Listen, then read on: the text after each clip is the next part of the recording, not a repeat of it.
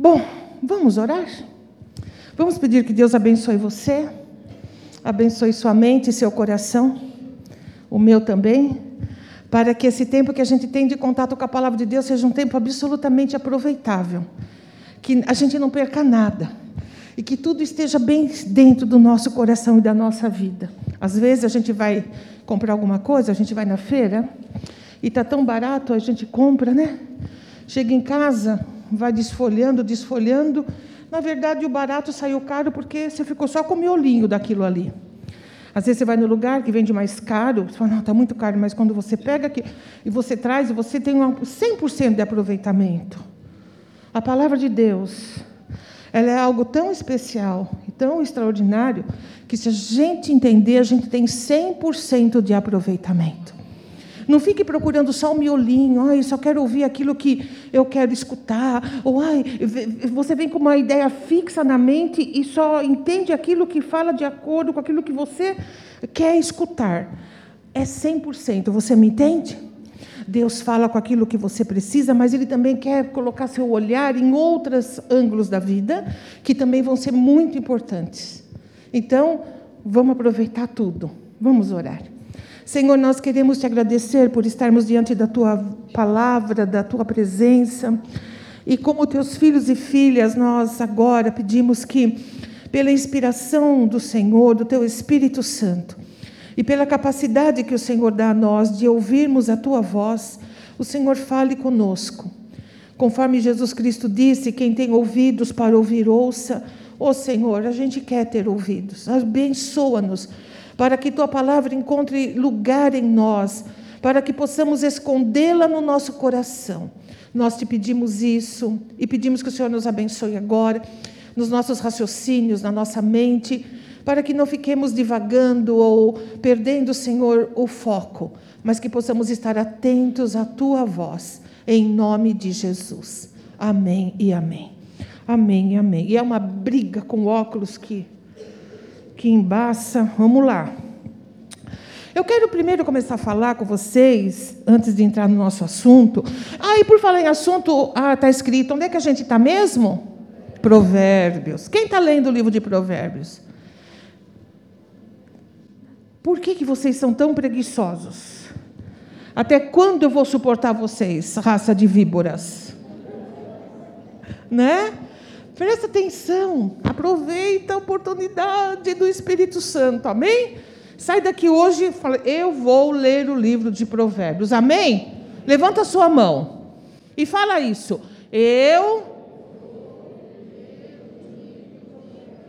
Amém. Jesus, o senhor escutou? Eles falaram, amém? Nós vamos fazer isso. Mas eu quero começar a falar um pouquinho é, da, uh, de um de um fato da, da minha vida e da vida do pastor Joel, como uma introdução. Sabe que a gente anda o mais possível juntos e às vezes a gente tem que andar separado por conta de agenda, por conta de um monte de coisa. E com isso eu desenvolvi uma intimidade profunda com uma pessoa que me acompanha sempre, não é Jesus. É uma pessoa que está sempre comigo, que é a moça do Waze. Ela está sempre comigo. Eu sou incapaz de ligar o carro sem que ela não, sem escutar a vozinha dela. Vamos? Aí eu escuto. Aí eu vou. E aí quando nós estamos juntos, geralmente está com o carro dele, ele está dirigindo, e aí eu falo: "Você sabe o caminho?" Ah, não, mas põe no Waze porque pode ajudar. E eu ponho no Waze. E o Waze começa a dar direção. Mas tenho, nós temos um grande problema, que ele briga com o Waze. Uma que ele não gosta da voz da moça, que ele acha que a moça tem uma voz muito mandona. Deve ser algum trauma que eu deixei nele, coitado. Né? Então ele acha que é. Talvez ele fale, meu Deus, eu tenho a mulher em casa e o ex no carro. Tá, é, muito, é muito, eu até entendo, é muito. Aí vai, vai aí recalcula a rota. Recalcula. Aí falo, mas você não sabia? Não, mas ele está mandando por um lugar, e o, o, lugar que eu sei é mais perto. É mais perto, mas o meu ex está configurado para a, ali, a rota mais rápida, não a mais curta. Tal, não sei o quê. Aí ele vai, aí ele desobedece o ex, aí eu pego e desligo o ex. Para não brigar, eu desligo.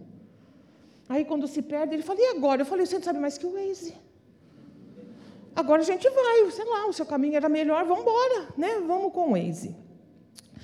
E a gente vai brincando com isso, mas é algumas coisas que entraram na nossa vida para ficar. E eu louvo a Deus por isso. E isso, as pessoas que entendem mais, e deve ter gente sentada aqui que entende infinitamente mais do que eu, mas eu vou me aventurar nisso, a falar sobre a inteligência artificial. Que é exatamente um pouco do que o Waze faz na minha vida, né? Então a gente tem a nossa inteligência, a gente tem a inteligência artificial, que através da. Isso em grosso modo, né? É a capacidade das máquinas de pensarem como seres humanos. Olha que coisa louca, né? A capacidade que as, que as máquinas vão que vão fazendo elas terem de aprender, de perceber e decidir quais caminhos seguir de forma racional diante de determinadas situações, que é o que o Waze faz comigo. Eu sou uma pessoa, não sei se algum, alguém aqui é assim, eu não tenho senso de direção. Não é que eu me, eu não, não é que eu me perco, eu não sei para onde eu vou. Então eu não sei direito, até hoje eu tenho que ficar direita, esquerda. E eu, meu marido fala assim: "Não, mas isso a maioria da, das mulheres tem essa essa questão assim da eu falo: "Não, mas eu sou uma exceção, então eu não sei". Não fosse o Waze, eu, seria muito difícil eu me locomover, muito difícil. Eu não guardo caminho, eu não guardo lugar, eu não tenho direção e eu ando só por um lado. Se eu estou num lugar, eu entro numa loja, eu saio, eu, vou, eu ando para o lado que eu estava vindo, eu nunca volto, eu não consigo ver avesso. Eu tenho problemas, meus irmãos e irmãs. Só que não tem mais como consertar, devia ter visto antes, não viu? Agora está assim e vamos assim. Eu agradeço tanto por ter o Waze, sabe, na minha vida, por ele decidir por mim, por ele ser um satélite que fica lá em cima, olhando onde o trânsito está pior.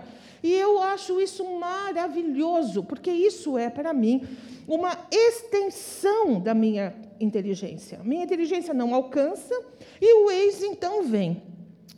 Algumas pessoas falam que, eh, de repente, pode pôr até um implante no cérebro para que pessoas como eu tenham um senso melhor de direção. Eu seria a primeira da fila. Fala, ah, pode pôr, põe implante. Pessoal, eu poder viver assim com. Mas que bom! E essa é a capacidade que, a, que essas máquinas desenvolvidas estão trazendo para nós. Elas pensam por nós, elas fazem por nós. Então, a gente daqui a pouco vai chegar num tempo em que a gente vai poder acionar, os, e já tem isso, né? mas nós vamos ainda chegar lá. A gente ainda não tem, mas tem gente que tem, que aciona tudo por, pela internet a longa distância e, e, e os equipamentos de casa fazem o seu trabalho. A panela vai ligar, sabe? O aspirador vai funcionar, a máquina de lavar vai lavar. Meu Deus, isso é maravilhoso. E aí tem outras implicações mais sérias, mas eu quero ver só o lado bom, não é? Então, a inteligência artificial também, ela toma decisões, sabe, independentes da gente, muitas vezes, se ela for bem alimentada por dados, né? Então é aquela coisa boa que quando você fala, ah, eu queria tanto ver um, um sei lá, um equipamento de carro para comprar. E aí, se você clica no Google para procurar, aí você vai, depois vem um monte de informações para você, olha, mostrando que tem outras lojas. Eu acho isso maravilhoso, acho ótimo. Ai, mas eles até escutam o que a gente fala no celular. Maravilhoso, então melhor ainda. Que já sabe o que eu quero, já me mostra logo, eu já seleciono. Tem riscos? Lógico que tem. As coisas nem sempre são fáceis. Mas imagina a sua vida hoje sem o Google, por exemplo. Não há nada, graças a Deus chegou o dia de eu poder falar, não há nada na cozinha que eu não possa fazer. Eu posso fazer tudo, só não quero, lógico, mas eu posso. Né? Posso fazer tudo. Então, assim, como faz Google? Então, assim, eu, e, e eu confesso isso para vocês, eu não vivo sem, assim, não dá, faz parte da minha vida. É uma extensão da minha capacidade, da minha inteligência, que é limitada e essa inteligência artificial amplia os meus horizontes de maneira que eu possa fazer coisas que, se dependesse de mim só, eu não faria. Isso é maravilhoso e isso é muito bom. Mas nada seria tão bom, se não seria tão maravilhoso se eu não tivesse a minha própria inteligência, assim como a sua. Então, isso também. E a inteligência artificial só existe por conta da inteligência humana que tem produzido a inteligência artificial. Óbvio. Então a gente tem a nossa inteligência, que é o conjunto de, for de que forma todas as nossas características intelectuais do indivíduo, a nossa capacidade de conhecer, de compreender, de raciocinar, de pensar, de interpretar o mundo. Aí sim, vamos esquecer Google, esquecer tudo. Nós temos uma inteligência e uma capacidade de olhar o mundo, de fazer uma de ter uma visão das coisas, de pensar, de comparar, de raciocinar, que é nossa. É a nossa inteligência. E isso nos, nos, nos diferencia dos animais, não é? Que vão até um ponto e não passa daquilo. A gente até acha o cachorro inteligente, o macaco, mas não, eles não passam daquele limite, ao passo que nós, como seres humanos, nós vamos além e nós estamos caminhando além. A Bíblia mesmo fala que a ciência haveria de se multiplicar, e a ciência se multiplica através do acúmulo de conhecimento, conhecimento sobre conhecimento, e a gente vai caminhando. Nós somos seres inteligentes. Você entende isso? Não existe pessoa, graças a Deus chegamos também nisso, não existe pessoa sem inteligência, cada um tem a sua inteligência que faz ela ter a sua vida colocada no mundo. Então, nós temos a inteligência artificial, nós temos a nossa inteligência, que é muito boa, mas nós temos aí uma palavrinha que diferencia bastante essas duas coisas, que é sabedoria. Sabedoria que é outra coisa. Sabedoria pode ser a habilidade para fazer uso da inteligência. Porque não adianta, sabe, vamos lá, não adianta eu ter o Waze, eu ter o Google, eu ter outros aplicativos, outras formas tá, para facilitar a minha vida, se eu minimamente não consigo é, colocar a, a, o que eu preciso ali dentro e fazer uso da máquina. Você entende isso? É igual um telefone, não é? Chegou uma época que a gente fala assim: eu só quero um telefone, agora nem mais isso. Mas eu só, que, eu só queria um telefone que atendesse ligação e fizesse ligação, mais nada. É, por quê? Porque é tudo tão complicado. E você às vezes tem um aparelho, você nem, não usa nem metade do que ele te oferece, né? nem um terço do que ele oferece. É, então, sabedoria poderia ser a, a, habilidade de você colocar tudo o que você quer e precisa dentro daquela máquina que você precisa conhecer o funcionamento. Na nossa vida, na nossa inteligência, na nossa concepção de ser humano, sabedoria é você fazer uso da sua inteligência, da sua habilidade, de uma maneira adequada. Entende isso? Por isso que tem muita gente inteligente que não é sábia tem inteligência, mas não tem habilidade para usar essa inteligência da melhor maneira para que ela mesma tire proveito da inteligência que tem. E aí vai ser sabedoria. A gente fala, ah, uma pessoa é sábia. É muito diferente de uma pessoa inteligente. Todo mundo é inteligente, mas nem todo mundo é sábio. Então, é, essa é a questão é a gente fazer bom uso da nossa inteligência. Agora, quando se fala de sabedoria, ainda mais a gente que tem bastante contato com a palavra, a gente não tem como não lembrar de algumas passagens muito interessantes. Então, vamos começar? Vamos trabalhar? Vai aí. Vamos ler Provérbio, desculpe, Tiago, no capítulo 2, do versículo 2 ao versículo 8.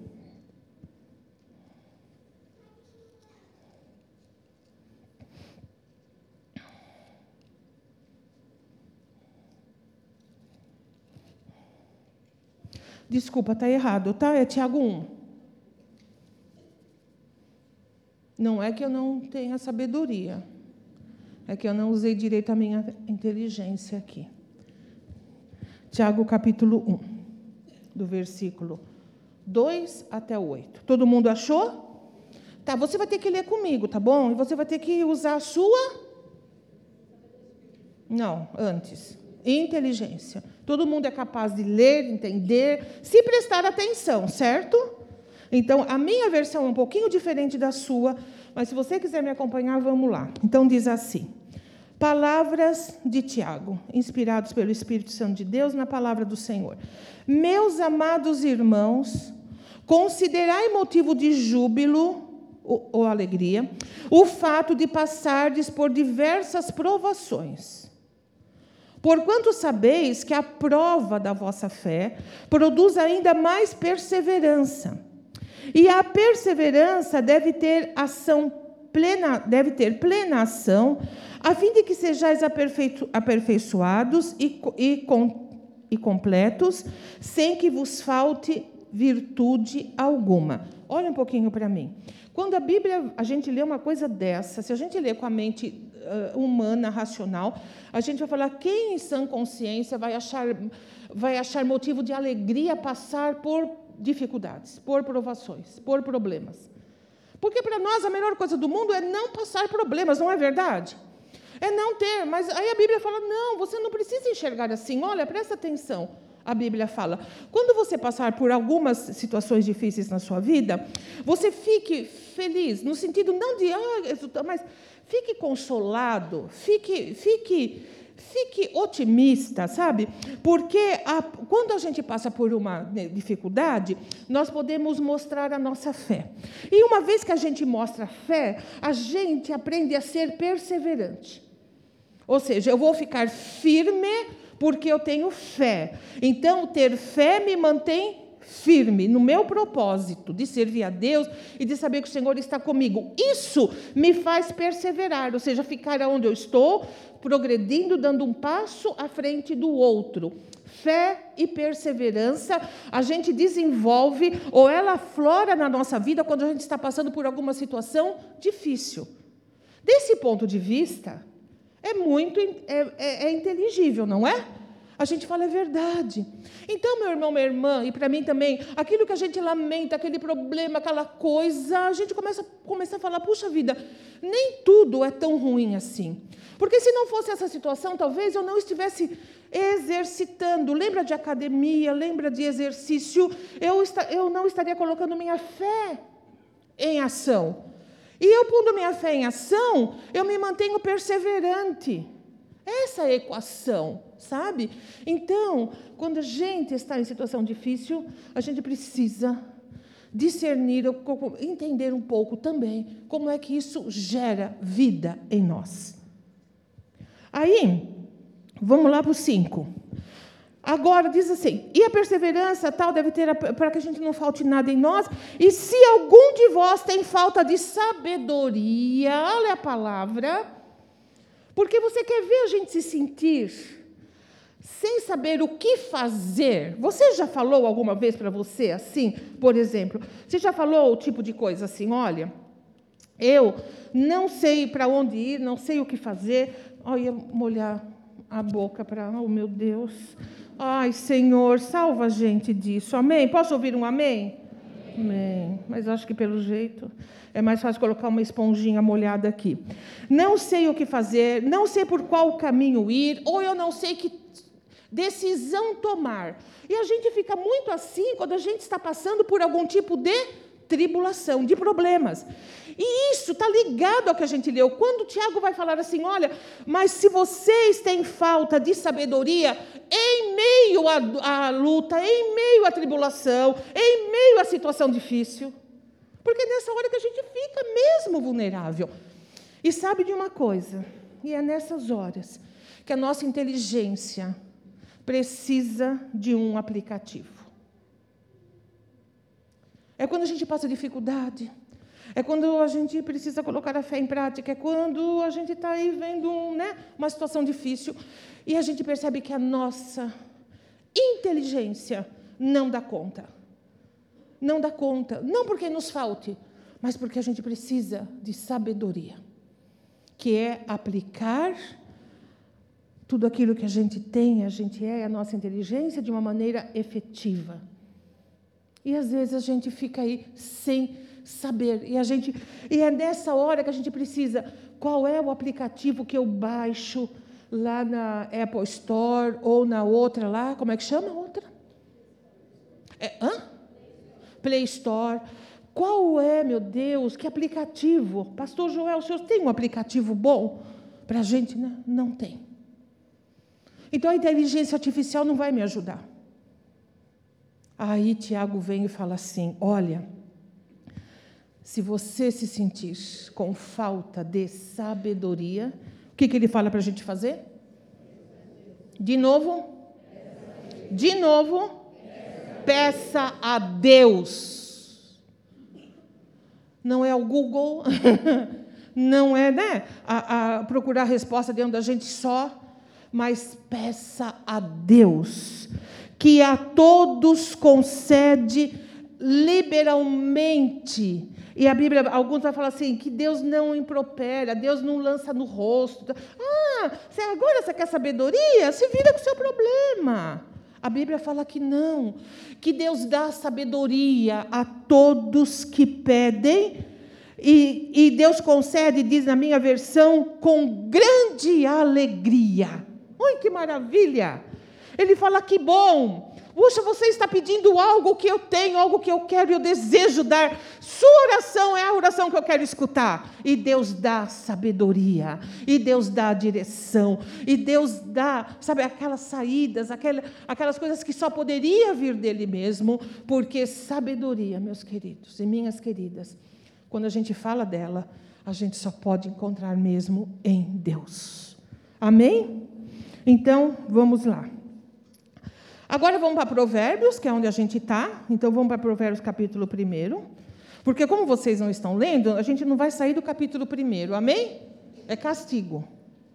Vai ficar no capítulo 1 até ler o 2. Vamos lá. Então, Provérbios 1, de 1 a 7.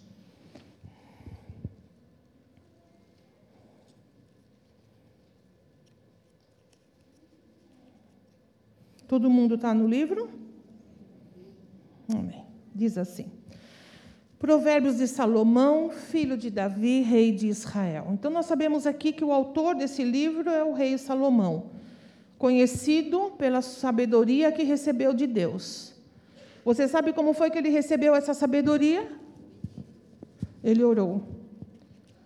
E Deus falou para ele: Você vai ser rei. E ele disse assim: Olha, Deus, eu, eu não peço a queda dos meus inimigos, eu não peço um reinado de paz, mas eu te peço sabedoria para poder dirigir esse povo. E sabe o que Deus falou para ele? E falou: ah, Salomão, por que você não pediu a vida dos seus inimigos? Por que você não, podia, não pediu poder e riqueza, mas você pediu sabedoria? Eu te darei sabedoria, mas eu te darei um reino pacífico e te darei muitos e muitos bens. De tal forma Deus se agradou né, do pedido dele. E foi assim que ele se tornou o rei mais sábio de toda a terra. E há coisas lindas que aconteceram com, com ele sobre sabedoria. Bom, versículo 2. Qual é o objetivo do livro de Provérbios? E por que, que o Espírito Santo inspirou sabe, Salomão, a separar esses escritos para a igreja de Cristo Jesus. Primeira coisa, para. O que está escrito aí no céu? Versículo 2. Conhecer. Para, a minha diz assim: aprender a viver de maneira inteligente e disciplinada, para aprender os ensinos que produzem sabedoria.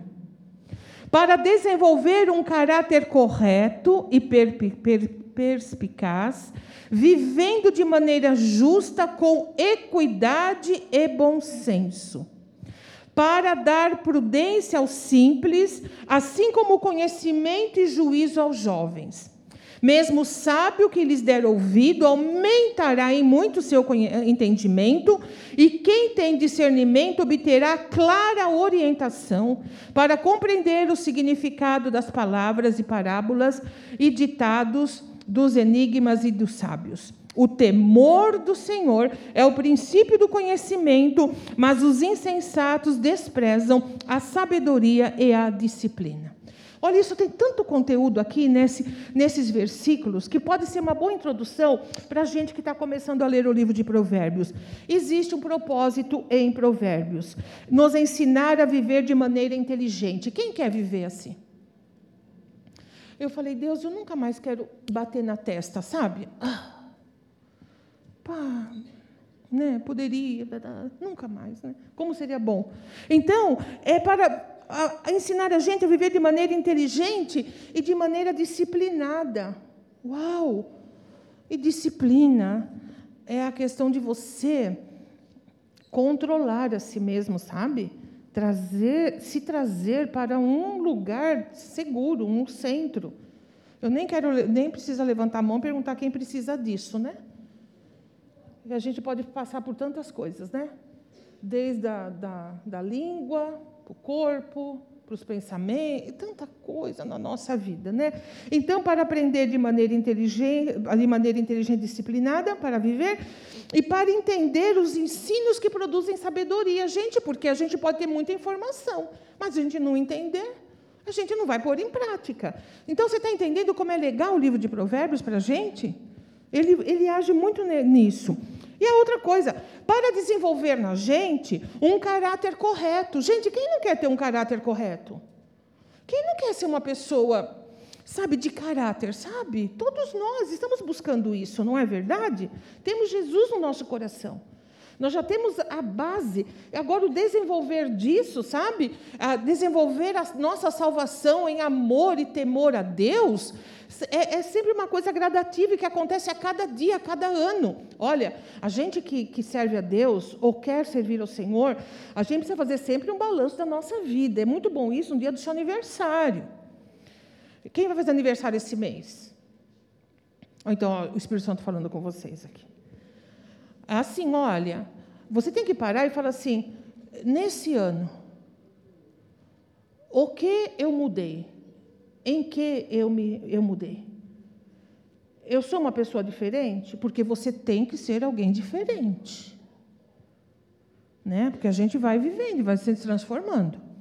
E a gente precisa medir essa mudança. Eu mudei para melhor? Eu mudei para pior? Sabe essas coisas? Não para se condenar, mas para falar: não, olha, puxa vida, um ano se passou. Então agora o meu propósito é esse. A minha... Sabe como é essa questão?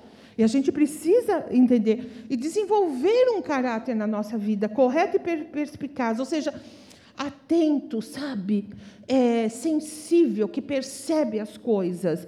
Viver e também ensinar a gente, o livro de Provérbios, a viver de maneira justa com equidade, ou seja, um olhar que a gente olha não a igualdade em todo o seu sentido, mas a gente começa a perceber que a equidade é a distribuição da igualdade, levando em conta a, as características e as histórias de cada um de nós. Entende isso? A Bíblia fala que Deus ele governa com equidade. Equidade significa o que tem muito não tem falta e o que tem falta não passa escassez. Equidade, a gente já viu isso, deve ter visto na internet uma foto, tem uma janela e a gente quer olhar o horizonte. Suponhamos aquela janela. Se você eh, foi beneficiado com uma altura, né, razoável, você pode chegar e não precisar de nada. O outro vai precisar de um banquinho e o outro vai precisar de uma escada. Equidade é isso. Todos verão o mesmo horizonte, levando em conta as necessidades de cada um. Não se pode exigir de alguém baixinho que enxergue como alguém alto de uma janela. Então, aquele objeto facilita que todos tenham a mesma visão. Deu para entender isso? Essa é uma característica do governo de Deus. Ele governa com equidade, levando isso em conta. E Provérbios fala que isso, que ele também traz isso para nós e nos dá essa capacidade. E também para a gente desenvolver bom senso. Tem coisa pior do que alguém que não tem bom senso? Que foge da curva? Sabe que você fala, não tem alguma coisa pior do que a gente não enxergar e não fazer leitura da vida, do ambiente que a gente está? Da gente não saber como agir, o que falar na hora certa, no momento certo, a hora de abrir a boca, a hora de calar, como se posicionar, como se postar frente a qualquer ambiente que a gente vá, qualquer relacionamento que nós estamos estabelecendo. Bom senso, ele também é isso. E você vai ficar surpreso e surpresa com quanta coisa o livro de Provérbios fala a respeito disso, na nossa prática de vida. Mas também o livro de Provérbios categoriza as pessoas. e eu vou assim, eu vou centrar nisso em dois tipos, tá bom? Tem outros mais, mas os dois que nós lemos aqui. Provérbios fala das pessoas simples. O versículo 4 fala assim: para dar prudência aos simples. Ai, o que é uma pessoa simples? Ai, uma pessoazinha sem vaidade, uma pessoa, ai, tão humilde. A gente, aí começa, a gente já começa. É de simples para humilde, para. Ai, aquela pessoa, ela é simples de tudo. Às vezes alguém quando fala assim, ai, a gente gostaria de tomar um café com vocês, do que, que vocês gostam? Que a pessoa fica pensando, não sei o quê. Fala assim, ai, a gente é tão simples. Né? A gente, o que, que é simples, né? Então a gente fala assim, não, a gente não é que a gente é simples, a gente gosta de café com leite, né? Bolo de cenoura para o cidadão aqui do meu lado, que todo mundo já conhece e sabe, né? E para mim, eu gosto de tudo, não tenho preferência, qualquer coisa tá bom, e tá bom de verdade. Ai, mas a pastora é tão simples. Não é que eu sou simples. Eu só falei do que eu gosto. Agora, eu não vou te falar o que eu amo. Não vou te falar que eu amo cheesecake. Hum? Que eu amo, né? um queijo brie com figo. Eu não vou falar isso, porque nem na minha casa eu tenho que tirar da sua. né? Então não é. Ser simples biblicamente é outra coisa.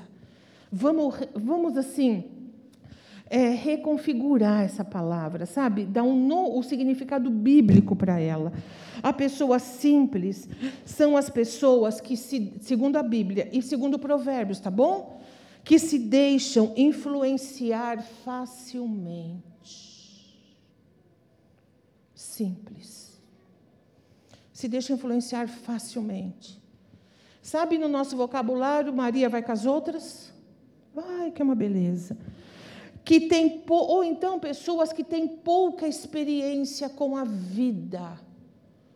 Não ainda viveu o suficiente. Quem tem 18 para baixo, levanta a mão aqui. Levanta a mão, Sofia, bem alto. Levanta, bem alto, bem alto. Então, ó, é com vocês. Nossa, nossa igreja está velha, gente. É isso mesmo? Gente do céu, vamos ver se esse povo vem à noite aqui, né? povo do Retomada. Bom, simples é aquela pessoa, segundo Provérbios, com pouca experiência de vida porque não deu tempo ainda de ter experiências, de ter vivências, e ainda não pode, sabe? Não tem assim um conhecimento prévio para lidar com todos os desafios. Então a Bíblia fala que essas pessoas são, né? E, e simples também, segundo o provérbio, são as pessoas que têm dificuldade em dominar as suas vontades. Olha que diferença. Então, vamos lá. Vai se enquadrando aí onde é que você cabe, tá bom? Se você é uma pessoa simples, você se deixa influenciar facilmente. Qualquer discurso te ganha. Você não tem profundidade, você, você Sabe, você não pensa, você não para, você não analisa, você não tem uma visão crítica das coisas. Então, qualquer discurso te, te engole. Ai, ai, porque eu li em tal lugar. Ai, porque saiu na internet. Ai, porque tal falou. Ai, porque tal celebridade disse. Ai, porque não sei o quê. E não para para analisar quem falou, por que falou, de onde veio. Tem coerência? Não tem. Ai, porque eu escutei um pastor falar. Ai, porque uma irmã disse. Ai, porque eu escutei um testemunho. Gente... A gente, aí a gente vai falar do nosso nicho, né? Espera um pouco, analisa. Ai, mas eu não posso julgar, não é julgar. E eu já falei para você que você tem que julgar, amém? Amém? Não cai nisso. Isso é uma mordaça, mordaça, igual máscara, que querem colocar em cima da gente. Nós temos que julgar sim, não pelo aquilo que a gente acha, mas pelo que a palavra do Senhor diz. Uma boa fonte dá boa água. Uma fonte ruim vai dar água má. Então, de uma boa fonte não pode sair água ruim, e vice-versa. Então, nós é bíblico e a gente precisa ter isso. E essa criticidade vem da palavra de Deus. Então, A pessoa simples é assim, qualquer discurso. Eu já, eu já vi, já escutei cada testemunho que eu falo, Deus, tenha misericórdia. Eu não sei se eu peço misericórdia para quem está dando testemunho ou para quem está escutando o testemunho. Porque tomou nove tiros e não morreu, porque morreu e foi para o inferno e ressuscitou e voltou. Porque você vê umas coisas tão. Porque lutou com o leão, porque lutou com o urso, sei lá com quem mais. É umas coisas que você fala, gente, gente. Né? A gente precisa. Eu estou indo no extremo, a gente precisa ter isso. Se você cai em qualquer conversa, seja de qualquer nível, sem ao menos parar para pensar, você é uma pessoa simples. Segundo Provérbios. E se você é simples, você vai ter algumas implicações. Se você tem pouca experiência, aí tá, pessoal jovem. As, não dá para viver sem ainda não ouvir os outros, não ouvir pai e mãe, não ouvir pessoas mais experientes. Ainda não dá. Então, é o que Provérbios diz. E se você é uma pessoa, repetindo, que não consegue dominar as suas próprias vontades, você é uma pessoa simples. Você ainda não desenvolveu, sabe? Uma, uma percepção de si mesmo, ainda não desenvolveu algumas habilidades que faz com que você possa realmente se olhar e se dominar. E para quem tem muita dificuldade, como todos nós temos, um, um, um, um gomo né, do fruto do Espírito é domínio próprio. E a Bíblia fala assim: melhor é aquele que domina a si mesmo do que aquele que toma uma cidade. Entendeu? Se você é aquela pessoa do pavio curto, que qualquer um tira você do eixo, se você está no trânsito, alguém te fecha, e essa pessoa que te fechou te domina a tal ponto de você ter ações e atitudes bastante maturas e violentas, você é uma pessoa simples, conforme Provérbios. Se qualquer provocação tira você, abate você, você é uma pessoa simples. Então é necessário buscar algo que venha trazer para você uh, meios de você, uh, ao invés de ser simples, ser a outra pessoa que Provérbios diz, que a gente vai ver daqui a pouquinho. Então, quando fala do simples, olha só, vamos ver como é que Provérbios mostra? Vai em Provérbios 14 e 15, mas se não quiser ir, eu vou ler para você. Eles vão marcando ali, você pode depois ir ver que vai dizer assim: o simples, ou inexperiente, ou incauto, acredita em qualquer coisa. Então, 14 e 15 diz isso. O simples acredita em qualquer coisa. No versículo, em Provérbios 22, 3, diz assim: O prudente percebe o perigo e busca refúgio. O prudente vê o perigo e falou: opa, deixa eu buscar refúgio. Em outras versões vai dizer assim: o prudente vê o perigo e se desvia dele. Falou: pera, aqui não vai dar certo, eu vou me desviar. O simples, contudo, passa adiante e sofre as consequências. Entende o que a Bíblia fala de simples? Ele, ele vê o perigo, ao invés de ele se desviar, o que, que ele faz? Continua. E depois vai sofrer as consequências. Então, esses versículos são para dar estofo, fundamento ao que eu havia dito, que a Bíblia fala lá, né? No, nos primeiros versículos que a gente leu. A Bíblia vai falar que existe um outro tipo de pessoa que Provérbios vai ajudar muito. Então, o simples, se a gente é simples, Provérbio é, é, cura na veia, sabe? É ler mesmo e praticar aquilo lá, porque vai dar para a gente condição da gente sair desse lugar, sabe? E ir para um lugar melhor na nossa vida. Agora, a Bíblia fala no versículo 5, em Provérbios 1, 5, vamos lá, que, deixa eu voltar lá com vocês, que diz assim: Mesmo sábio que lhes, que lhes der ouvidos, aumentará em muito seu entendimento, e quem tem discernimento, que é sábio, obterá clara orientação. Ou seja, então, Provérbios também serve para o sábio para o sábio, certo? Agora, quando se fala sábio, segundo Provérbios, o que é? é aquela pessoa que tem discernimento, aquela pessoa que tem entendimento, mas que ela não depende dela só para isso, mas que ela tem a sabedoria que ela busca em Deus. Nós vamos ver mais para baixo a conclusão disso.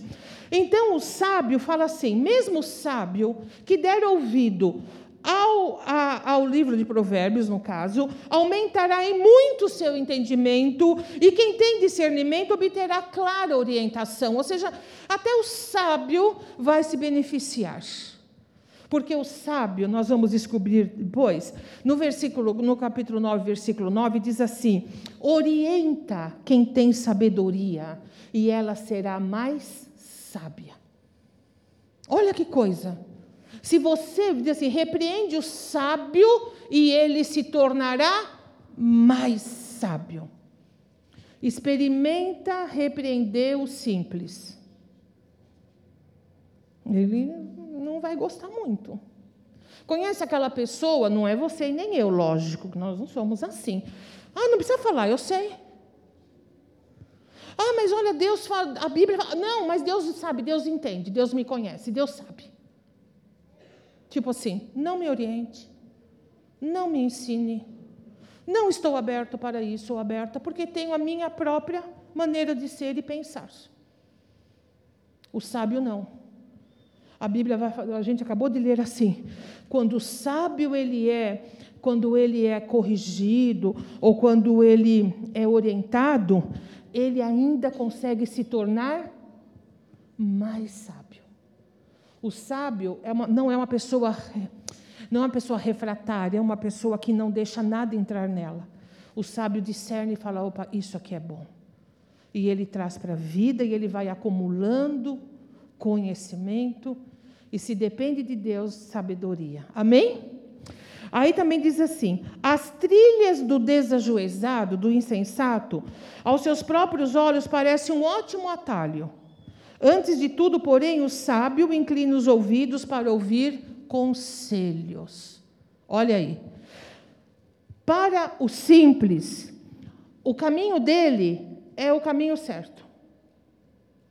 Ele não para para pensar, não para para ouvir, não para para nada. É a característica dele. Mas a Bíblia vai falar assim: que o sábio inclina os ouvidos para os conselhos. Então a gente deduz que sábio é uma pessoa, aí sim, humilde. Porque se reconhece. E ser humilde não é ser pobre, ser simples no sentido de. Não. É ser uma pessoa que sabe quem ela é. O sábio sabe quem é. E o sábio sabe que precisa aprender. Por isso que é sábio, né? Ele vai aprendendo, ele vai aprendendo. Então, o sábio, ele tem ouvidos para conselhos. Ele tem o seu, o seu ponto, mas ele para e fala: Bom, eu penso assim. O que será que algumas pessoas que me cercam, que são confiáveis, pensam? E depois vai a palavra e vai tentar descobrir o que Deus pensa, vai orar. Vai falar, Senhor, fala comigo na pregação, fala comigo na leitura da Bíblia, fala comigo, Senhor, me dá a orientação do que eu vou fazer. Ao invés disso ser mostra de uma pessoa fraca, isso ensina a nós que isso é característica de uma pessoa forte e que ela sabe o que ela está fazendo e como ela está vivendo a vida. No versículo 18, 15 diz assim: O coração que possui discernimento adquire conhecimento, e o ouvido dos sábios anseia por mais conhecimento. Então, uma coisa é certa: quando a gente tem sabedoria, sabe, a gente busca mais sabedoria. E a gente vai ficando mais exigente, sabe como é? A gente vai querendo coisas melhores, a gente vai querer saber mais, viver melhor, a gente vai querer ser uma pessoa melhor, porque sabedoria vai nos levando a níveis melhores de vivência. Não foi isso que a gente aprendeu lá nos primeiros versículos, que fala assim: para desenvolver um caráter correto e perspicaz, para viver de maneira mais justa, com equidade, com bom senso, para dar prudência aos simples. Olha, os simples vão ter prudência. Não vão ser Maria vai com as outras, vão ser pessoas mais, mais inteligentes e mais sábias. Vão depender disso de Deus. e também para trazer juízo aos jovens. Ou seja, sabe, você que é jovem, você não precisa errar, assim, em tudo. Você pode se poupar de alguns erros, de alguns caminhos, você pode de alguns atalhos, você pode aproveitar e ganhar mais tempo na sua vida se você ouvir conselhos e se você, acima de tudo, buscar a sabedoria de Deus para a sua vida. Agora a gente vai concluir. No versículo 7, de 1, 7, diz assim: O temor do Senhor é o princípio da sabedoria então, quando se fala em sabedoria, onde começa a sabedoria? No temor a Deus. Então, quando a gente fala temor a Deus, é, é um, é um assunto interessante. Temor bíblico não é medo, mas é um profundo respeito e uma submissão voluntária à voz, à vontade de Deus. Deu para você entender isso? Não é medo. Ai, eu não faço porque eu tenho medo que Deus vai me fulminar do céu. Não é isso, isso não é temor. Isso é medo, medo, medo humano ainda. Mas o temor é um profundo respeito. Eu não faço porque eu respeito a Deus. E, sabe, um profundo respeito pelo Senhor. E uma submissão, que é um nível mais elevado de respeito. Eu não faço porque essa não é a vontade de Deus esse temor a Deus. Meus irmãos e minhas irmãs, eu já convivi com muito, muitas situações de muitas de nós, de muitas pessoas. Eu já vi pessoas se desviarem dos caminhos do Senhor. Eu já vi pessoas, olha, eu, eu tenho em mente um rapaz que eu conheci, ele se desviou e ele enveredou pela bebida, ele enveredou pelo, pelos vícios e pela promiscuidade, enfim. Foi, foi muito triste o desvio de caminho que ele teve. Mas ele me contou que uma vez ele estava numa, numa, num processo seletivo para um trabalho e fizeram lá uma dinâmica, sabe? E aí na dinâmica pediu para apagar a luz, pediu para relaxar, para mentalizar. E ele falou assim, assim, pastora, me deu um medo. E eu falei, não, eu não posso fazer isso, sabe? Porque eu sirvo a Deus e eu não vou me expor emocionalmente. Eu não vou me entregar a essas práticas que eu não sei onde vão dar. Eu conheço ao Deus, eu não vou fazer isso, não. Eu estou numa vida miserável, mas o meu espírito é dele. Eu não vou me entregar a nenhum, nenhuma prática meia estranha para mim. Temor. Ele estava escravo do pecado, mas ele tinha temor de Deus no coração. Aquelas pessoas que estão numa situação muito difícil na vida, e talvez pessoas que nem tenham, nunca conheceram a Jesus, nunca tiveram um relacionamento pessoal com o Senhor, mas são incapazes de praticar tais coisas porque têm temor a Deus. Respeito. E ainda em sua vida, ainda não restaurada, elas têm submissão. Elas vão até um ponto, mas não passam daquele ponto porque elas falam: não, Deus não vai, eu não vou fazer isso porque eu sei que isso é pecado. Isso é temor. Agora, quando estamos na presença do Senhor, o nosso temor ele é enriquecido com o nosso amor. E é por isso que a gente fala: não é que eu não quero fazer, não é que eu, eu, eu não posso fazer, eu não quero fazer, porque o meu amor por Jesus é maior do que qualquer outra coisa. Eu não quero, não quero fazer por conta disso. Isso é viver com Jesus. Isso é não ter religião. Você entende isso? Isso é um compromisso de vida com o Senhor Jesus Cristo. É assim que as coisas são. Temor é isso. E a Bíblia fala: o temor do Senhor é o princípio do quê? Da sua queda. É o princípio da sua vergonha? É o princípio do seu atraso? Não. O temor do Senhor é o princípio de toda sabedoria que leva a gente a essa vida que Provérbios diz. Então, é o começo de tudo. É por isso que pessoas, eu volto a dizer que às vezes nem temem a Deus, ou no sentido, não servem a Deus, mas temem ao Senhor, não matam Conhece aquelas pessoas que falam, eu não mato, eu não roubo. Não sei. Por que, que você não faz isso? Eu não faço porque eu temo a Deus, eu não vou. Você entende isso? São pessoas assim, que, que a vida delas só não dá uma, uma guinada para desgraça, porque o temor do Senhor colocado ali, aquilo que elas têm, mantém a vida delas dentro de um eixo. Não é maravilhoso isso, meus irmãos? Quanto mais nós, não é? Que servimos ao Senhor. Então, o temor a Deus é o princípio de toda sabedoria. E para você que teme o Senhor, temor significa respeito, amor e submissão a Deus. Não é medo. Não é obrigação, né, para com ele nesse sentido.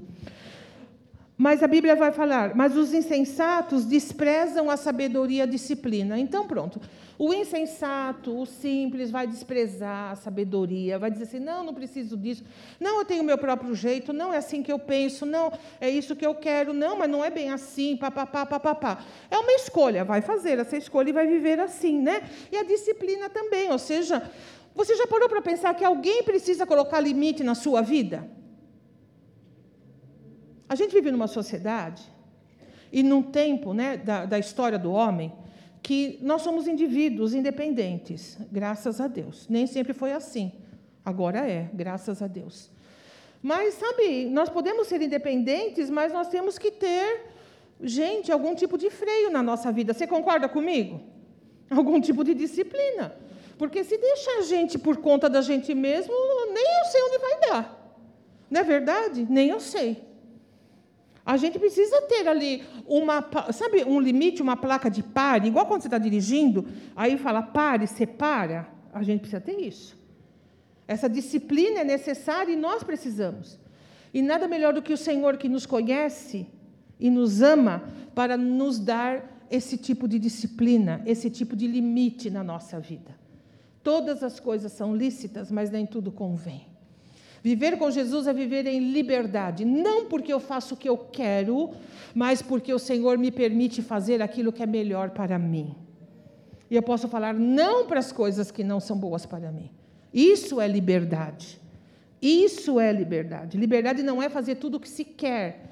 Liberdade é fazer tudo aquilo que é o melhor para nós. Ser livre para isso. Isso é maravilhoso. Então, a, a, a o temor a Deus faz isso na nossa vida. E agora, vamos lá para o 9, é, Provérbios 9. Aí, se você quiser abrir, porque é o fim mesmo, né? 9. Do 10 ao 12, tá bom? Eu vou ler aqui, você acompanha, por favor. Diz assim: todo mundo está aí? Provérbios 9, do 10 até o 12.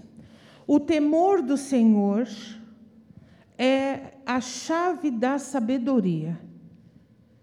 E conhecer, e conhecer a Deus é alcançar o pleno sentido do conhecimento. Porquanto, por meu intermédio, aí diz sobre a sabedoria, os teus dias serão o quê? Multiplicados. E o tempo da tua vida se prolongará. Quer viver bastante bem? Tenha sabedoria, tema a Deus.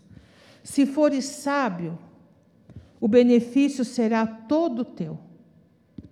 Contudo, se fores simples, zombador, sofrerás, as consequências da tua própria escolha. Mais claro do que isso, impossível. Não é verdade? Viver com Deus é viver em liberdade. Podemos escolher. Podemos escolher em ser pessoas simples, pessoas que vão ver sempre os caminhos perigosos passar por eles, não reter sabedoria, ou podemos ser pessoas sábias e viver uma vida longa e viver com um bom caráter, tendo bom senso e tendo principalmente a capacidade de fazer escolhas certas. Mas a Bíblia é clara em dizer, tanto de um como o outro, quem vai colher as consequências somos nós. E a gente sabe disso, mas é tão bom a gente se lembrar disso, não é verdade? É tão bom a gente se lembrar disso. Sua vida e minha vida é um dom, é uma dádiva do Senhor. Ele nos ama com amor profundo, e Deus tem o melhor para nós. Eu é que sei os pensamentos que tenho a vosso respeito, diz o Senhor, pensamentos de paz e não de mal, para dar a cada um o fim que desejam. Olha que coisa maravilhosa. E todo o discurso e toda a vida de Jesus foi baseado no amor. Então nós temos tanta confiança nisso. Há um caminho colocado diante de nós. Mas o desafio hoje é que possamos olhar para nós mesmos. E aonde há simplicidade na nossa vida, segundo Provérbios, que nós possamos começar a fazer disso motivo de oração e pedir a Deus que nos ajude e, a sermos pessoas sábias. E se você é sábio, se você é sábia, continue, porque Deus tem mais para você. Aquele que muito tem, muito lhe será dado. Há um depósito inesgotável de bênção e de sabedoria, para que essa nossa vida a gente possa vivê-la da melhor maneira possível. Nem sempre a gente vai acertar. Sabe uma coisa boa do Waze? Que por isso eu me apaixonei por ele, por isso eu vivo com ele, porque ele sempre me dá a possibilidade de fazer o quê? Recalcular a minha rota. Eu então não tenho medo quando eu saio de casa sozinha. Eu não tenho senso de direção, não sei fazer nada. Mas quando eu ponho lá e quando eu erro, tem aquele barulhinho dele, eu sei que ele vai dar um jeito e ele vai me recolocar na rota certa. O Waze é uma inteligência artificial. O Waze não sabe quem eu sou. O Waze, eu sou lá um algoritmo para ele, eu não sou nada lá para ele, sabe? Entre milhões de pessoas que o acessam. Mas eu vou dizer uma coisa para você. O meu coração se apegou a Jesus, como assim o seu. Porque Jesus sabe quem eu sou e quem você é. Com toda a nossa simplicidade, segundo Provérbios, e às vezes com tão pouca sabedoria. Mas como Ele ama a gente. E como Ele não desiste da gente. E como é bom saber que não importa se eu perder a rota, não importa para o Senhor quantas vezes eu vou ter que lidar com a minha própria simplicidade e as consequências dela. Ele estará comigo. Ele não vai dizer, errou, se vira, nunca. E quando eu falar, Senhor, não deu certo, me ajuda, me dá sabedoria, Tiago vai dizer: pode pedir, porque Ele dá com alegria. Esse é o Jesus que nós temos na nossa vida. Essa pessoa bendita e maravilhosa, que não larga da nossa mão e não desiste da gente. E sempre, sempre vai recalcular a nossa rota e vai colocar-nos no bom caminho. Amém? Fica de pé na presença de Deus. Louvado seja o Senhor. Aleluia. Feche seus olhinhos, você ouviu bastante, não é? Agora eu sei que você pode, ao fechar os olhos, é, saber que nós estamos na presença de Deus e Ele está entre nós. E esse amor, esse amor que não nos larga, esse amor que não desiste, esse amor que tem tanto, tanto para nos dar, ele faz parte da nossa relação e da relação que Deus tem conosco. E estamos aqui nesta manhã para dar uma resposta a Jesus e dizer a Ele o que, que nós vamos querer fazer daqui para frente, como que nós, tudo isso que ouvimos o que, que nós vamos fazer com isso? Eu tenho certeza que você tem uma resposta, que você tem algo a dar a Deus nesta manhã.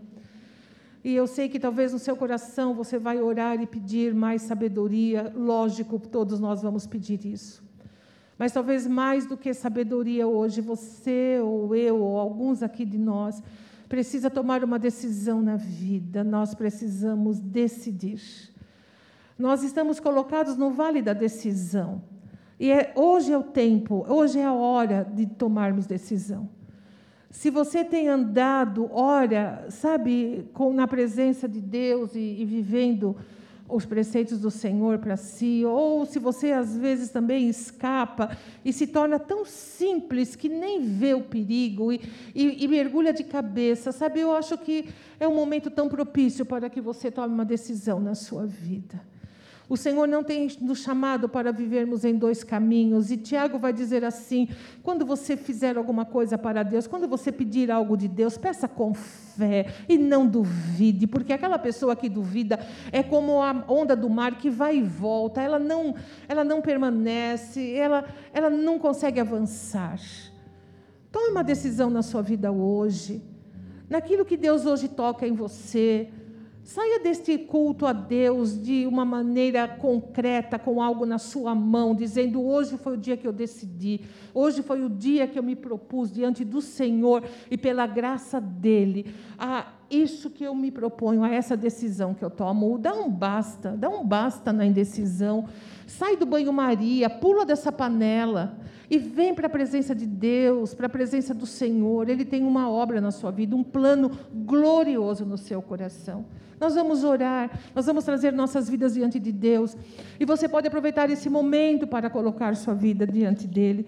E se você quer que, de alguma maneira, a gente possa estar com você nesse momento, nós estamos todos com os nossos olhos fechados. Se você quer que nessa oração a gente esteja com você, eu aqui esteja com você, levante uma de suas mãos se você hoje se consagra ao Senhor, de uma forma inteira, de uma forma completa. Levante alto que eu quero ver, eu quero orar. Amém, amém.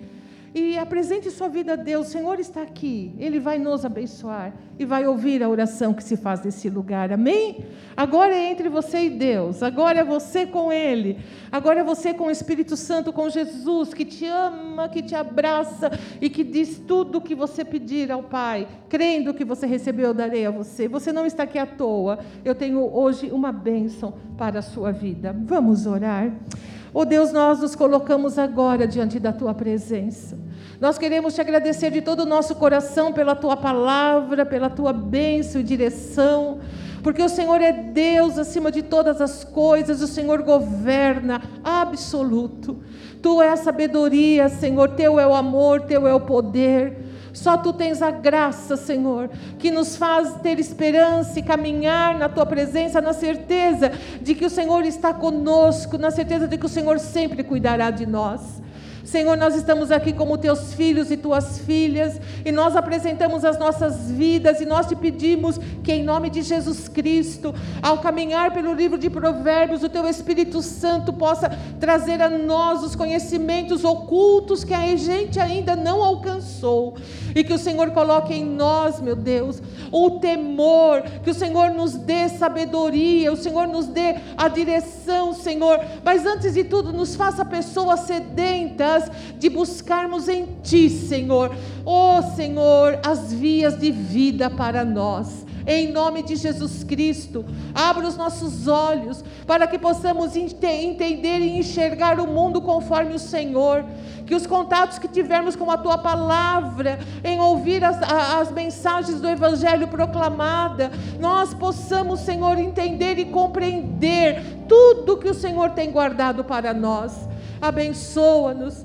E como não poderia deixar de ser, eu apresento na tua presença esses irmãos e irmãs que levantaram suas mãos, eu me uno a eles nessa oração. Senhor, eu sei que tu és grande, eu sei que o Senhor preparou essa manhã na nossa vida, mas de uma forma especial na vida de cada um deles, e eu me junto a eles na oração que eles fazem. Oh Senhor, vem com toda a tua graça, teu amor, teu favor sobre a vida deles e os abençoe grandemente naquilo que eles têm colocado diante de ti nesta hora, Senhor. Que em nome de Jesus eles saiam vitoriosos e firmes, sabendo que o Senhor é por eles e que o Senhor lhes capacitará, Senhor, a viver uma vida na tua presença.